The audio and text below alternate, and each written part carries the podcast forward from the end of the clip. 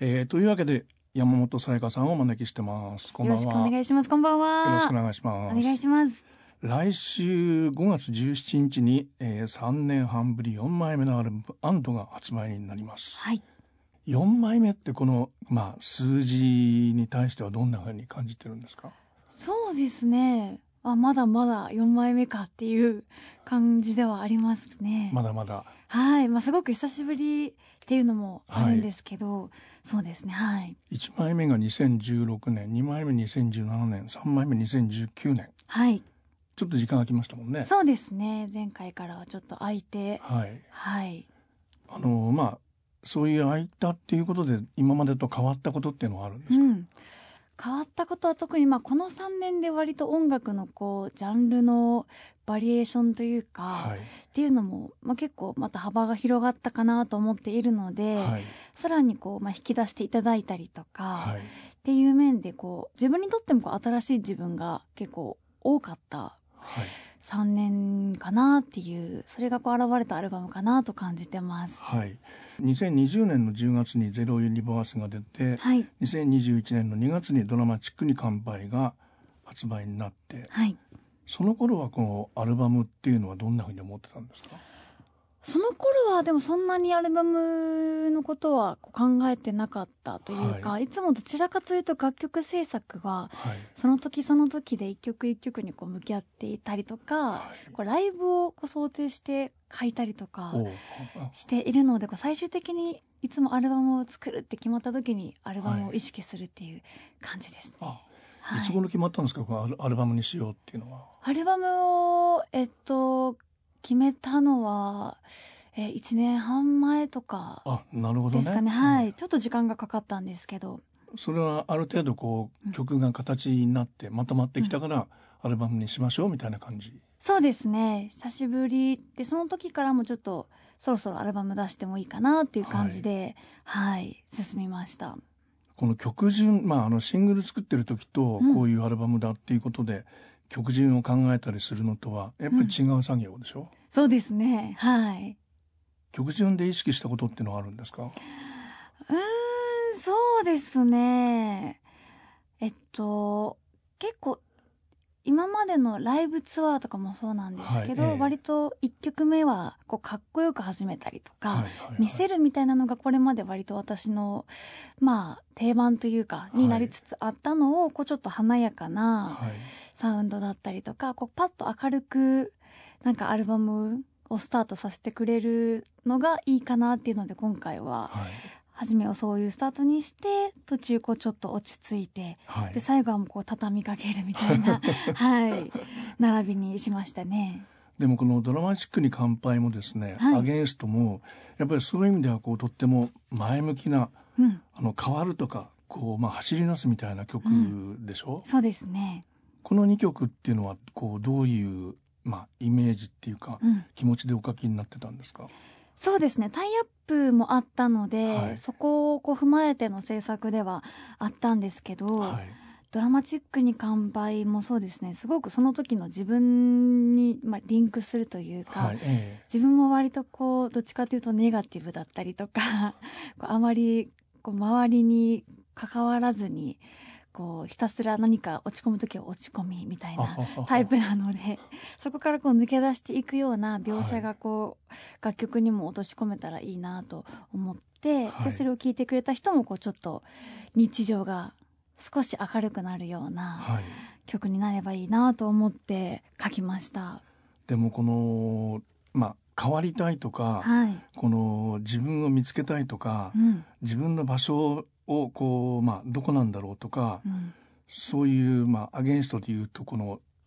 あの悔しさをバネにするみたいな、うんそれはでも1枚目からずっと流れてるでしょうそうですねそこはもう変わらないかもしれないですね。はいそそれはもうずっとそういうのがあるんだ。そうですねなんかこう常に自分とかなんか過去とかの自分とこう向き合ってるというかはいはい対はい峙、してる自分がいるので、そこのなんか軸みたいなのはずっと変わらないですね。あははうんあのシンガーソングライターっていうね、そのあり方を意識したのっていうのはいつ頃からなんですかあり方、今夢はシンガーソングライターです、うん私はシンガーソングライターとして生きたいですみたいな、うんそういう意識そうですねきっかけみたいなものはまあそうですね一番最初にこう志したのが小学校高学年ぐらいを、だったので、ええ本当に小さなきっかけで言うとそれぐらいではい、で本当に自分でこう楽曲を作ってライブをして自分というこうアーティストを作っていきたいっていうこう明確になったのは本当に、うん、ここ56年前とか56年前そうですねグループもともとはいアイドルグループに所属していて、はいええそこはをい卒業して、自分一人でこう進み出してからですかね。あでもあのソロアルバムをこう作ったりしたこと頃は、はいまだそこまで強いものはなかった、いやあったんですけえど、えやっぱりこうなんかグループと並行してだったので、はいどっちがまだ自分本当の自分なんだろうみたいなはいどっちにも居場所があるけどどっちもこう全てじゃないなっていうあははははままあそうですね、うん、っていうところがあったのでまあ割とあの場所っていうのがこうテーマになってるのが1枚目でしたもんね。そうですね、ええはい。ああそういう時ってこう自分で使い分けるんですかソロとグループみたいな。そうですね使い分けたいなって思うところもあったしでもやっぱりこうアイドルである一面そこをやっぱ捨てきれないというか、はいはいはい。ソロになってもそこを崩せない部分もあったので、はいうん、アイドルであるアイドルもやっているシンガーソングライターっていう上でしかこう制作をできなかった点はあるかなと、なるほ思いまどすねねはいええその小学生の頃のうんシンガーソングライターっていうのははい、どどんな人に見えたんですかあー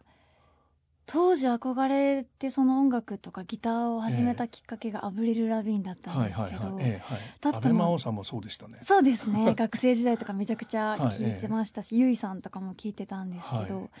なんかまあロックルーツがロックだったりとかして、まあ、かっこいいっていうのがこう漠然としたイメージで、はいえかつこうなんだろう孤独のかっこよさそうそれとこうなんかこう戦うというえか、はいはいはい。でその中でこう生まれた葛藤をこう楽曲音楽にぶつける勇ましさみたいな、勇ましさね。そうですねっていうのを感じてましたね。うんあの初めて買った、ね、レコード CD が宇多田さんのオートマティックだったとか、そうですねはい初めてこうしっかりえ自分の中に入れて歌ってみたのがオートマティックでえすあね。歌ってみたんだはい、やっぱり歌うことと作ることは一緒になってるみたいな感じそうですね最初本当に一番最初は全然楽器とかまだできなくって、はい、本ええ当に歌ってみるっていうところでしかなかったんですけど、はいそれがいつの間にかこう一つになっていったっていう感じですね。ああなるほどね、はいああでもそういうまあ中学生の時にバンド組んだりしてるんでしょあ組んでましたその頃はどうだったんですか、その頃はでもライブとかはしてはいたんですけど、ええオリジナル曲っていうのもほとんどなかったのであはははオリジナル曲プラス、まあ、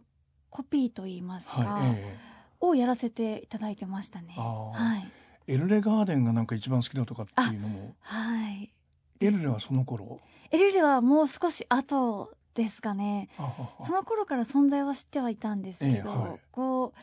う改めて聞いてこう刺さったっていうのはもうええ少し後ですね。なるほどね。でもまああのーあれだけのこう大きいもうはいビッグスーパーグループなわけで、はい、その中でそのシンガーソングライターとして生きていきたいっていう人はうんあまりいなかったんじゃないですか。今までいないんでしょ今までいなかったですねねえはいあんまり音楽の道っていう人もいなかったですかねう。ああ。うんでそうやって曲を書き始めた時のその書き方っていうのは、はいこうまあギターで曲作って詞を載せていくみたいな感じ。そうですねはい曲が先。私は曲線ですねほぼほぼあははははいあの三曲目の愛なんていらないは、はいこれはどんな作り方だったんですか。あこれは曲線だったんですけどサビとかは割とこうフレーズ歌詞も一緒にこう出てきたのでええ、あははそこから中心にこえう書き進めていくっていう感じでしたね、ああでも1枚目のアルバムの中なんかそういう割と言葉に気を使ったような曲追もありましたもんね。そうですあのね。雪恋とかね、はい。月影とかねあありがとうございますなんかこう、まあ、今年で30になるんですけど、はい、えまあ、なんかこう年齢をこう少し意識するようになってきえて当時からそういやえっとここ数年ですかここ数ね年ね愛なんていらないとかもそうなんですけど、ええはいえなんかこうちょっとなんだろう甘酸っぱいというよりかはよはりい現実的な 楽曲を歌詞を書いていきたいなっていう思う変化というか感は情考あはあえにこう変化が少しずつ出て出てきた中で、ええこうそれがこうまあまっすぐ出たのがこの「愛なんていらない」っていう楽曲かなっていうふうに思ってます。あのーまあ山本さやかさんのもちろんお名前はあの、まあはいあのーまあ以前から、うんまああのまあご存じ上げてて、はいありがとうございでます。アルバムいつもこう上の方にうん、あの1位とか2位とかね3位とかこうあいえいえいえ入ったりするでしょ。でまあやっぱりまあグループがあれだけ人気があったんだからと思って見てたんですけど、うんはい中島みゆきさんのあの歌いにしを拝見しててですね、はい、それでみゆきさんがずっとお好きだったっていうようなこともあって「愛なんていらない」を聞いててうん、あの高川愛をねはい。あの時カバーされてあたでしょ、はい歌わせていただきました。それでこうちょっと重なったりもしたんですけどあーありがとうございます恐縮です。いいとんでもないとんでもいなえいいえいええいええ。あのみゆきさんのあのこう選曲はご自分でやったわけでしょあえっと全部はそうだったわけではなくって、ええはいえあの先方のスタッフさん方にこうえっと提案をしていただいえて、岩尾さんがそうですねはい。ああああもうぜひという形でああ決まりました。あの空と君の間にとはい慟国と高川愛っていうね、はい。難しい三曲をああはい。やっぱりでもご自分でもこうあれは歌いたかったみたいなことがあった。そうですね同国とかはええ中でもこうなんだろう自分のすごくカラーにも近いみゆきさんの楽曲楽曲の中でも近い曲かなっていうのもはい、ええあったので、はいはいうん歌わせていただけてあのその曲はギターも弾かせていただいはて、はいええはいすごくなんかマッチするというか自分の中でもこうしっくりくるところはありましたね。ああはい、まああのー宇多田ヒカルがいて、うんでエルレがあって、はい、ドリカムあもはいカバーされてましたもんねし。ました。でみゆきさんがあったり、はいあいろんなこうジャンルの幅の広い人なんだなとか。あはいみゆきさんもそうですしあとは石川さゆりさんとかもはい。えリスペクトしてるんですけど、えまあなんかこうもう そのレベルの人になるとええ音楽面だけじゃなくって、こうはい人としてというか、はいはいはい。人としてプラスこうシンガーソングライターとしてのこう生き様みたいなところが、はい。本当にやっぱりかっこいいなと思って。えみゆきさんもそうなんですけど、はいこう生涯音楽家としてこう中島みゆきという人生をこう貫かれてるなってえいはい。うええのが本当にかっこよくって、はい自分も、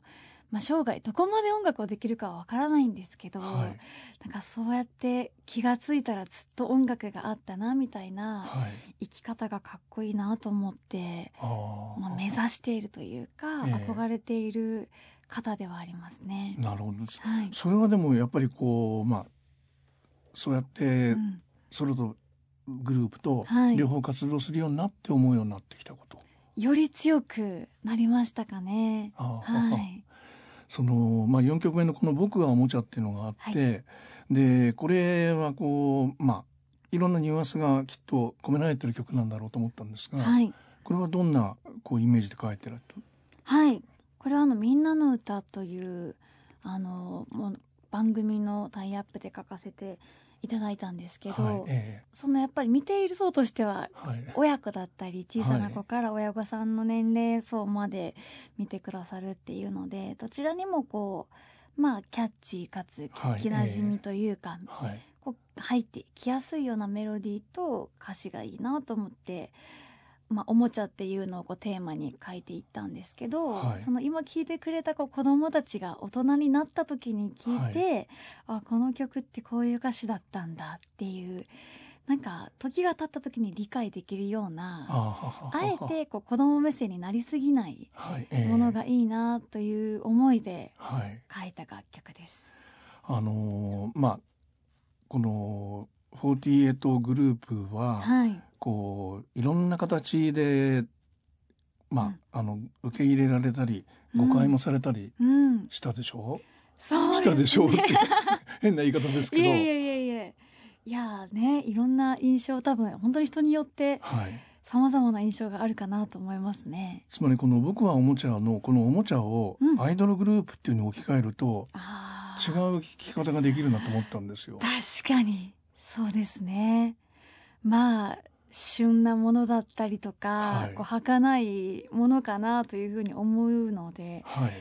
確かに重なる点は多いかもしれないですね。あのすぐ飽きられてしまって、 はい、 良くも悪くもですよえね ー。中途半端に扱われたり、忘れられたりするってう。いうん でも人によってはずっとこう残るものだったりとか、はいえーっていうのはそうですね同じかもしれないですね。そういうふうにこう思ったことっていうのはありましためちゃくちゃありますね。あーだからこ そまあやっぱりこの瞬間をはいより輝くものにっていう考えにもなるしはいでもこうちょっとなんだろう考えを変えてみるときっと数年後10年後とかには誰の記憶にも残らないみた いなあーそういうふうに思うこともあるしっていう。あー、うんありそれまはすね今だから思う当時そういうふうにうんうんうん思ってました、いや10代とか20代前半とかはえもうその瞬間が本当にがむしゃらでえはいまあ、よく言うと青春だなっていう感じはで、いはいはいはいその一瞬一瞬が本当になんか自分にとっては全てだったので、はい気がつかなかったんですけど少しこう落ち着いてはい20代、まあ、半ばとかはいええに差し掛かる頃はなんかその自分もアイドルじゃないはい人生を考えるはい時間が増えてきて、はいあその時間が増えると同時になんかそう思う瞬間も増えるというか。あなるほどねはい、ええアイドルだからやっぱりこう自分を見てくれてる人も多いな、はいはいはい評価してくれてる人も多いなってえ思った時に、あじゃあアイドルじゃなくなったら自分は何者になるんだろうみたいなあやっぱりそうですね不安はすごい増えましたね。あうんああのーまあ AKB とあの MMB とはい両方あって、両方ともこうまあメインの存在になった人と他にいないでしょうあそうですねなかなかいないかもしれないですねはいああそういう責任感みたいなものってのがあったでしょう、めっちゃありましたねでしょうねはいやっぱりその NMB ながらにこう AKB さんの活動に参加させていただく時は、はいやっぱり NMB から全員がこう参加できるわけじゃなくって、はいええ数人はいがこう、まあ、選ばれてというか、はっいえていう形で参加させていただいてたので、はいまあ、やっぱり代表みたいなえうんものはだったので、ええそこをやっぱり NMB のメンバーに何かちょっとでもいいきっかけというか、はいなんか機会を増やせるようにはい自分が頑張らないといけないんだとか。ああ AKB に入った時に NMB ってあこんなすごいんだっていう、はいちょっとでもこう示せないといけないっていうはいプレッシャーみたいなのは常にありましたね。ああまああのまあ僕らは関東の人間なんで割と AKB の方にはこう目が行くんですけど、うんなかなか MB まで行かないみたいなところがうんちょっとあって、はい、今回この改めても知ったんですけど、はい、あの太宰治を読んだかっていう、はい、こう秋元さんこんなこと歌ってたんだっていうのをね、はい、この曲はさやかさん用に書いたとかっていうのはあるんですか、いやーどうなんですかねあんまりその一曲一曲をえ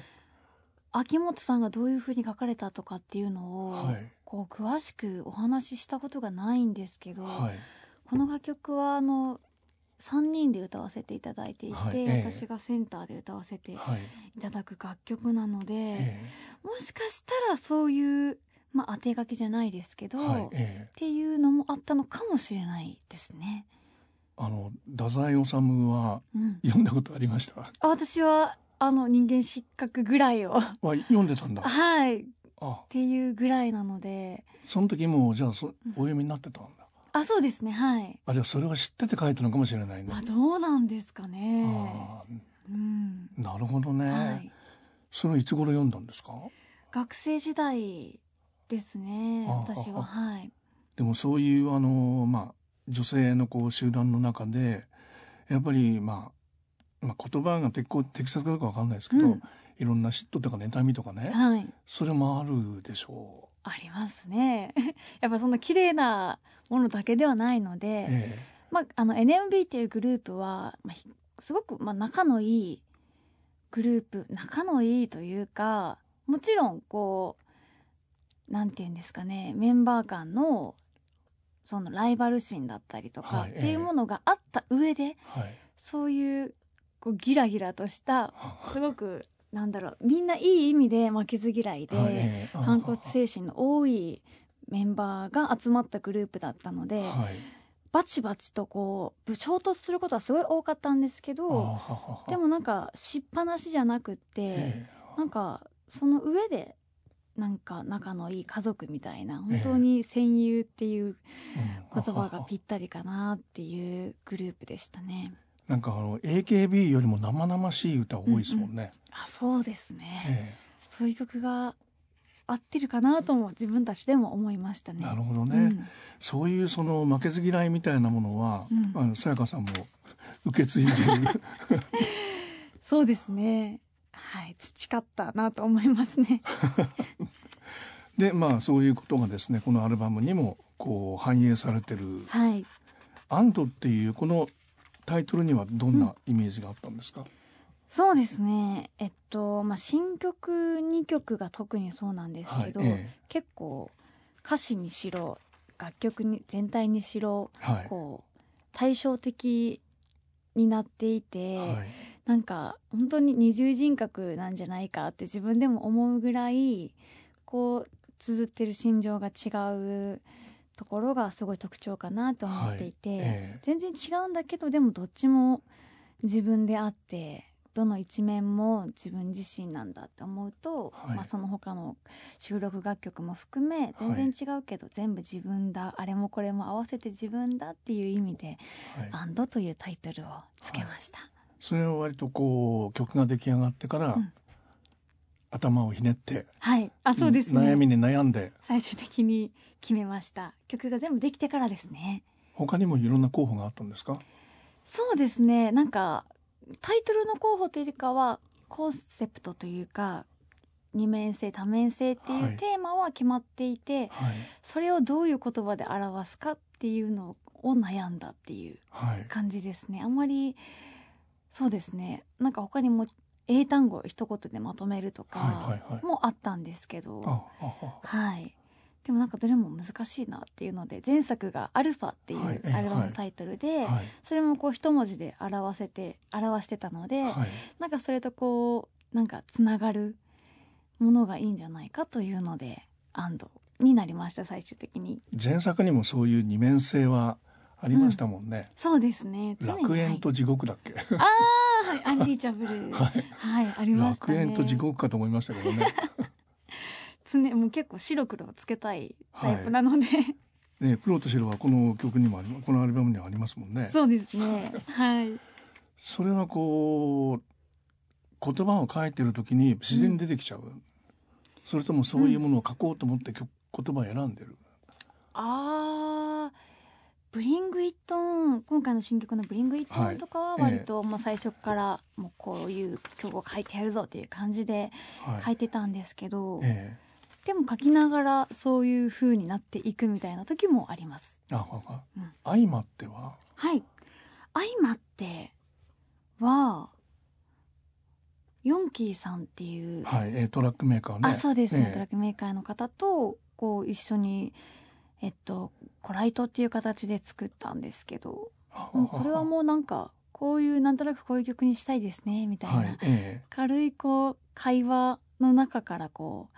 発展していってはいなんか延長でできたっていう感じなのでなんかあまりいい意味で制作っていう感じがしせずに生まれた一曲ですね。この曲なんか自由な感じしてうんいいですもんね、あありがとうございます。なんか本当に漠然としたまあ失恋っていうテーマはいから、でもなんかよりリアルなはいものをこうなん情景を浮かばせたいねっていうのでこう日常の中にある単語だったりとはいはいはかこうシチュエーションだったりとかっていうのをこう紡ぎ合わせたっていうはい、い、この夜明け姿見あの遮光カーテンとかこう単語をうん、並べていく書き方って今まであんまりしてないでしょあそうですねはいこれもコライトならではの発想だなっていう感じですね。あなるほどね、うやっんぱ一緒にやったことでこうつく変わることが随分あった、そうですね話しながら「あこのか単語いいね」とか、はいえなんかそのシチュエーションとかもあじゃあただの失恋じゃなくって失恋の中でもどのタイミングの失恋かっていうのえであははあじゃあこう振られて23日のまだ全然絶望の中にあるはいはいはい瞬間にしようっていうので本当に瞬間を切り取ってその中からこう書き進めていく広げていくっていう制作方法でこの曲は書いていきました。失恋もないつ何日目かってそれいいですねそうですねやっぱり立ち直ってからの歌と、ええ立ち直る前の曲でも全然違うので、はいはいはいはいはい今回は立ち直る前の楽曲にしたいなっていう思いでしたね。でその後に劣等感この並びはもうアルバムならではでしょそうですね。はい。う、劣等感っていうのはこれはもうタイトルそのまんまですけど、はい。このまああの子にあって私にないものとかですね、うん。これはやある意味ではグループの中うんうん、の誰もがこうお互いに対して持つようなそうですね。確かに。感情でもあるでしょう。はい。なんかでもグループの時も、まあ、もちろん常にまあそうですね比較されるし自分もしてたので、誰かと自分を比べるっていうはい、その時もあったんですけどなんかその時以上に今の方がもしかしたらあるかもしれないですね。あまあ全部自分ですけどね。そうですねなんかグループの時は比べる対象が常にメンバはーい。だったりとか、うんまあ、アイドルだったりとか、はいはいはい。割とこう固定されてたんですけど、はい卒業してからはなんかその比べる対象に縛りがなくなったという かあらゆるものがねそういう対象になっちゃうからね。なのでよりこの感情が強くなってしまったかもしれないっていうああところがありますね。それこそその宇多田ヒカルさんとか、うん、中島みゆきさんもはい、同じ範疇といえば同じ範疇ですもんね。そうですねなんか恐れ多いですけど、ええでもやっぱり音楽をする一人のアーティストとしてははい同じだなって思うのではい。やっぱ目指すべきところであるからこそうんなんか比べてしまうというかはい、理想の自分っていうのも、うんまあ、あの、ありましたもんね、そういう曲もね。あそうですね「ねズルユニバース」もはい。そういった歌です ね。自己愛など縁がないっていうのはう、んこ、ここはご自分なんです か。これ、あもうこれはもう全部自分自身をこれ全部自分なんだ。すごいな。もうなんかこの曲は本当に悲しいぐらいにスラスラと歌詞が 書けてこれ、はい、特技といえば自己否定ぐらいっていう。はい、もう常にえ自己否定してる日々なのでえでも、あの、グループ時代にそういうふうに思ってたうんファンは、やっぱりいたんですかね。さやかっていうのはそういう人なんだよみたいな。あそうですね気づいてくれてる方は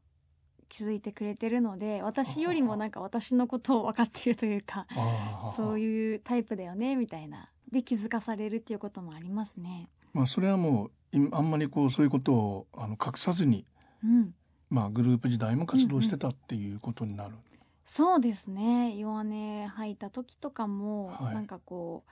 それを受け止めてくれる方がいたからこそはいなんか隠さなかったからこそなんか自分のそういう面を分かってくれる人がいるっていう、えそれはすごく助けられてる部分ですね。えなるほどね、まあ、それはあのシンガーソングライターになったことでこう、まあ、解消もされるでしょうし、うんうん形にもなるんでしょうしそうですね。この「ラメント」と「オアシス」っていうこの2曲はどんな曲ですか、そうですね。オアシスは本当にコロナ禍に入って割と間もなくって、はいえ本当にこうなんか結構アーティストの皆さんそうだと思うんですけど、ライブがこうできなかったりえとか、はいえ活動が制限されたりとか、はそういうこうなんかもがいてえはいる真っ只中にできた曲で、はははまあ、その時だからこそかけた曲かなっていうふうになのでこうこの先こう振り返った時にあこの曲はああいう時に書いた曲ああいうこともあったなだから今があるんだなってこう、まあ、歴史の1ページになるような一曲かなと思っていて、ラメントに関しては、はい、ゲームのキャラクターのキャラクターソングとして書き下ろした一曲だったんですけあはどはははそのキャラクターのこう生い立ちというかストーリーにこう沿って書いた楽曲だったのであはあはんまりこう、まあ、書き下ろしっていうのはそう多くないんですけど、はいええこの楽曲は書き下ろしであははなんか自分の人生の中でこう書いていくものとはまた違う面白さがある曲でした。なるほどね、はいソングライターに徹してるみたいな感じがあるそうですね、あはい、ラメントっていう言葉うんはできた後につけたんですかそうですね曲タイトル自体は後から決めたかなと思うんですけどでも一つテーマとしてはあの楽曲のテーマとして、まあ、その「ラメント」っていう言葉が愛歌だったりとか、ラメン嘆きとかねあそうですね嘆きの悲しみとか哀悼とかっていうはい、歌っていう意味があるので、はいそれがそのロザリーっていうキャラクターだったんですけどはあのその人生というかにぴったりだなと思って、はいそれを一つのこうテーマにして書いて,、はい書いてあじゃあもうタイトルもこれしかないなと思って、あははは、はい決めましたこの言葉はこう探したんですかそれともしご存知だったあもともと知ってはいました、なるほどね、はい、結構その海外の言葉とかを単語とかではい調べたりとかするのが好きなので、あなるほどね、はい、そういうのを、ええあなんかこの曲この単語使えそうだなとかこのはいフはいはレいーズ使えそうだなっていうのをこうメモしておいたりとかして、あ日頃からそうですねはあああいでこう引き出しでこう開けて使うみたいなはいはい、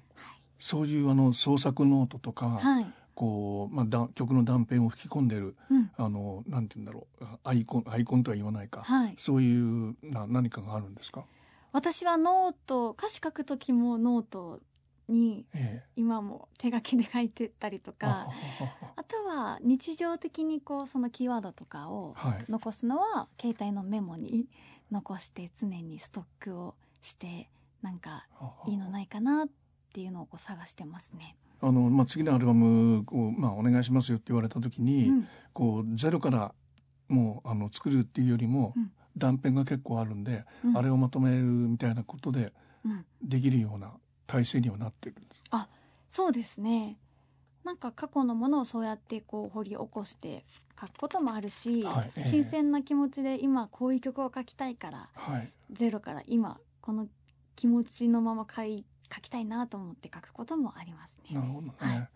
あの一枚目と二枚目ってこう割とまあプロのあのグレーの拓郎さんとかね、はいはいあの菅鹿さんとか、あの水野生き物学の水野さんとかお願いしてるでしょ。悪友さんの曲歌ってましたね。そうですね「愛せよ」も歌わせていただきました。ああいうあの二枚をやったことっていうのは、うんこの三枚目四枚目全部自分で書くようになって、うん何か生きてるものっていうのはあるんですか。もうなんか滑ってかなって思いますね。ああなんかやっぱワードチョイスだったりとか、はい本当に楽曲のなんか節々にその光る菅氏顔さんとか、はい、えもう本当皆さんそうなんですけえど、はい、やっぱりなんかなんだろう聞いた時にうわ菅さんっぽいなだったりとか、はいはいはいうわ拓郎さんっぽいグレはいーええでありそうみたいな、はい、そういうところが、はい、なんかあるのがなんかなんだろうバンドだったりシンガーソングライターだなってはい、思うので、まあなんか結構自分で楽曲を作られる方とか皆さんもあるかなと思うんですけど手癖だったりとか、はい、はい、はい、癖みたいなものはがい、あると思うんですけど、はいなんか今まではそれをあなんかうわなんか自分っぽいなみたいなちょっと違う方に持って行ってみようみたいなはい、ええふうにしてたのをあなんかそういう癖とか自分っぽいなっていう部分こそがはい、自分の音楽だなって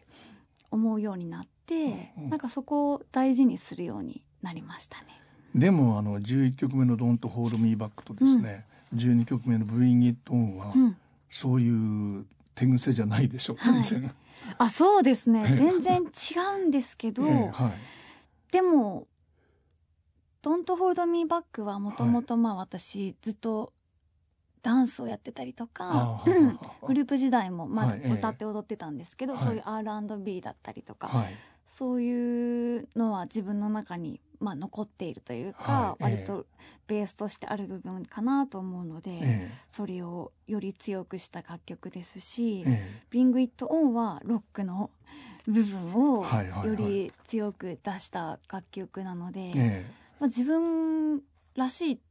ていう意味ではすごくらしいかなっていえう。なるほどね、はい、うん、あのギターはこういつ頃からやってるんですかギターは小学校5年生からあ本当にですねああはいあもうじゃあほとんど歌と一緒にギターもやってたっていうそうですねはいそれはこうあるあそのアイドルがいたんですかギタリストのアイドルみたいなアブリル・ラビーンやっぱり、そうですね、あとかあとは兄も一緒にギターを始めたんですけあはいど、え兄が結構バンドが好きだったりとか、えはいでこう割と家で兄が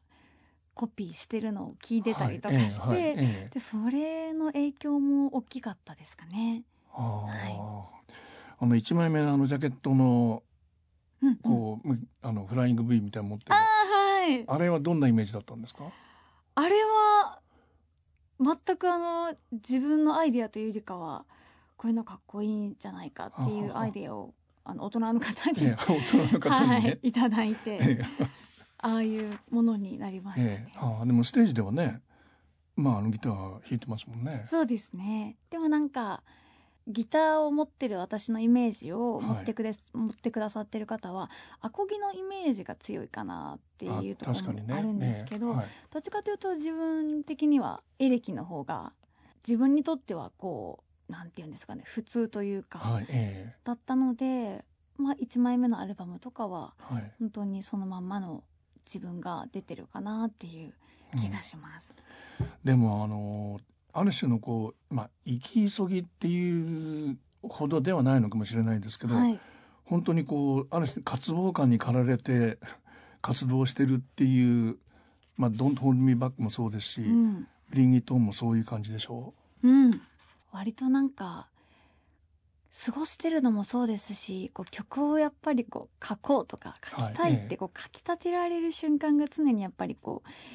なんか悔しいだったりとか、う。はい、悔し いね。何かこうなんか自分に対して負のはいええ感情だったり、はい、そういうエネルギーが生まれた瞬間なのかなって思いますね。あのおとなしく寝てらんないとかですね、うんもっと生きてる実感が欲しいだけとかっていう まあこれももう本当にそのまま自分のことなんでしょうしねそうですねそのまんまですね。そういう意味ではこう理想の今思い描ける理想の姿っていうのはあるんですかいやー自分でもあんまりわかんないんですけど、はいえでもそうですね本当に自分が書きたいなと思った音楽をそのままかけえてはいライブとかでも割となんか、まあ、ライブ以外でもそうなんですけど、はい結構人目を気にしたり とか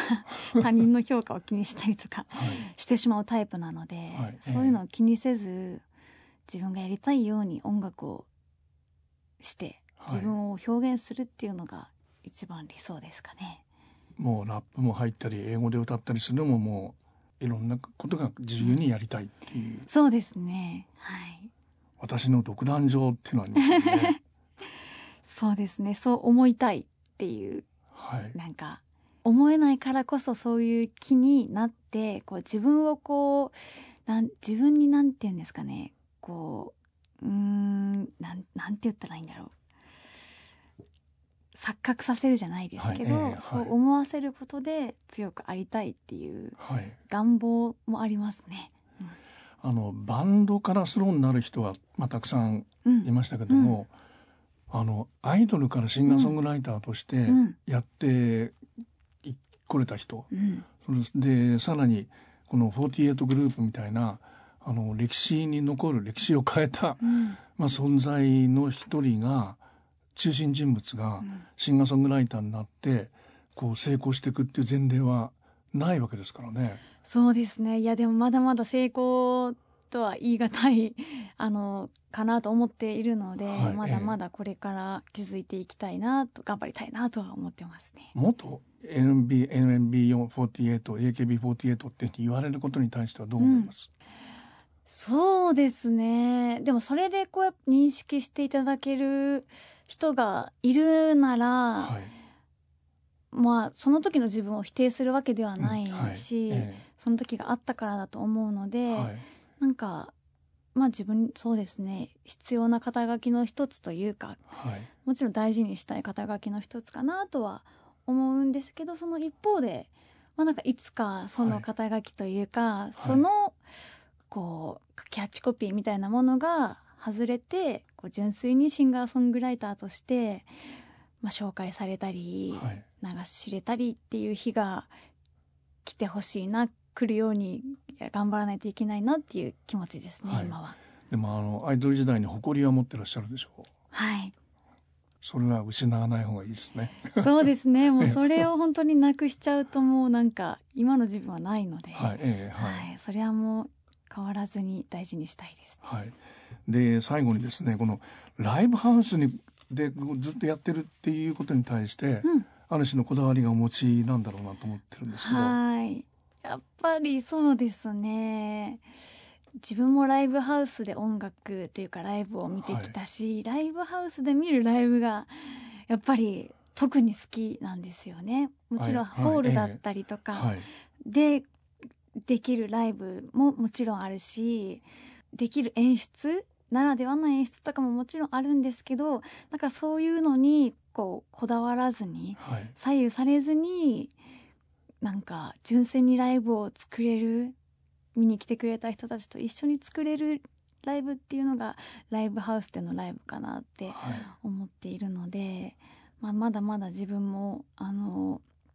自分らしいライブだったりとかライブ作りっていうものにこう、まあ、満足してないところもあるのうんで、うん、自分のライブを作るっていう意味でもやっぱりライブハウスが特別な空間だなと思います。初めてライブハウスに足を運んだのはいつだったんですか。ライブハウスに足を運んだのは見に行く側ええとしてはいっていうと中学生の時とかはいですかね、誰を見に行った。えっと、その時はビジュアル系バン ドのバンドアリスナインっていうああバンドがいるんですけどええのはいライブを見に行った時とかですかねああはははいその時はどうだったんですか興奮した。めちゃめちゃしましたね、えまあライブの中でも特に結構激しいとえいうか、はいええハードな方のライブだったんですけど、はいなんかそれがすごい自分にはもう刺激というか、ええはいなんかそれまでもホールだったりアリーナだったりのライブは経験してたんですけど、はいええなんかそれを経てのライブハウスだとより一層なんかはい近いからこそだったりとか、はいこう伝わってくるなんか興奮もより濃いというか、はいはいはいそれが本当にライブハウスならではだなっていうのは感じて、まあ一種の中毒みたいなはい。感覚があるなって思っはて、いそこからもうやっぱライブハウスはいいなって思いましたね。グループ時代はやっぱそういう場所でライブをしてこなかったので、ねはいえ見てくださる方もそういう場所で見ることにあまり慣れてなかえったりとはいはいはかいえする方が多いので、はい結構皆さんは割と大変かなっていうところはちょっとまあ申し訳ないなってところはあるんですえけど、はいまあ私はでもそこでしたいし、はいそういうとこでやるライブの良さっていうのを知ってほしいので、はい今回は、まあ、それを、はいまあ、知ってもらう知ってもらって一緒に作ってもらいたい作ってもらうツアーにしたいなと思ってますねそういう人たちに対して私についてきてっていう感じはありますか。今はそんな気持ちですかねはないるほど。ええ三十代期待して ます。いい年を取れるようにはい頑張りたいと思います、ありがとうございましたあ。りがとうございます